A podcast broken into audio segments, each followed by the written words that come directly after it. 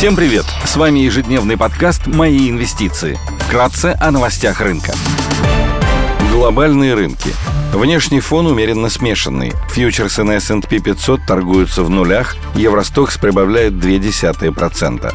С 23 января в Китае празднуется китайский Новый год, биржи не работают. Баррель нефти марки Brent стоит 88 долларов 10 центов, золото торгуется по 1932 доллара за унцию, доходность по десятилетним гособлигациям США составляет 3,52%.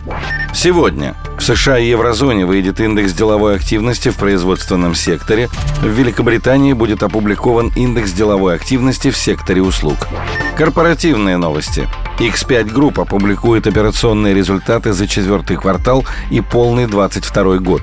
Среди крупных иностранных эмитентов отчитываются Microsoft, J&J, Danaher, Verizon, Texas Instruments, Raytheon Technologies, Intuitive Surgical, General Electric и Halliburton.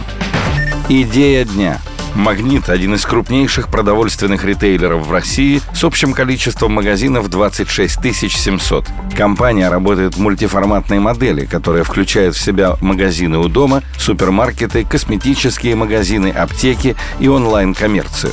Магнит является единственным публичным ритейлером, который развивает вертикальную интеграцию и имеет собственное производство продуктов. Компания присутствует во всех федеральных округах России, кроме Дальневосточного.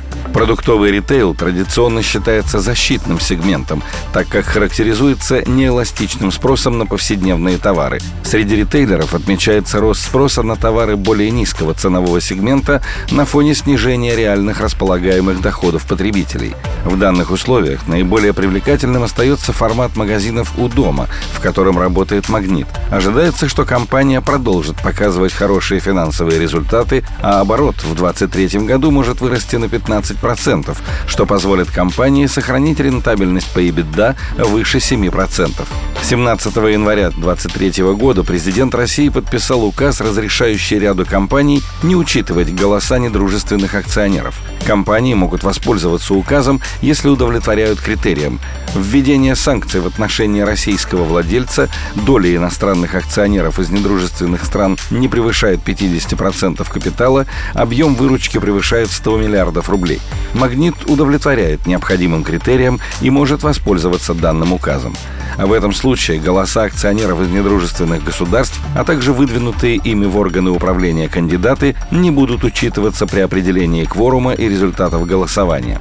Таким образом, компания может собрать повторное годовое общее собрание акционеров, которое не состоялось из-за отсутствия кворума в апреле 2022 года с той же самой повесткой. Затем можно будет избрать новый совет директоров, который сможет рассмотреть вопрос о дивидендах и потенциально внести его в новую повестку на следующем годовом общем собрании акционеров по итогам 2022 года. «Магнит» не распределял прибыль в виде дивидендов по итогам 2021 года, что могло быть связано с тем, что мажоритарным пакетом акций владеет акционер через иностранные структуры, и он не имел возможности получить дивиденды ввиду инфраструктурных ограничений. По нашей оценке, совокупный дивиденд за 2022 год суммарно с финальным дивидендом за 2021 год может составить около 885 рублей на акцию, что предполагает дивидендную доходность на уровне 19%. Акции компании торгуются с привлекательной оценкой по мультипликаторам. Показатель EV на EBITDA на уровне 3,3x, P на I 5,5x. Спасибо, что слушали нас. До встречи в то же время завтра. Напоминаем, что все вышесказанное не является индивидуальной инвестиционной рекомендацией.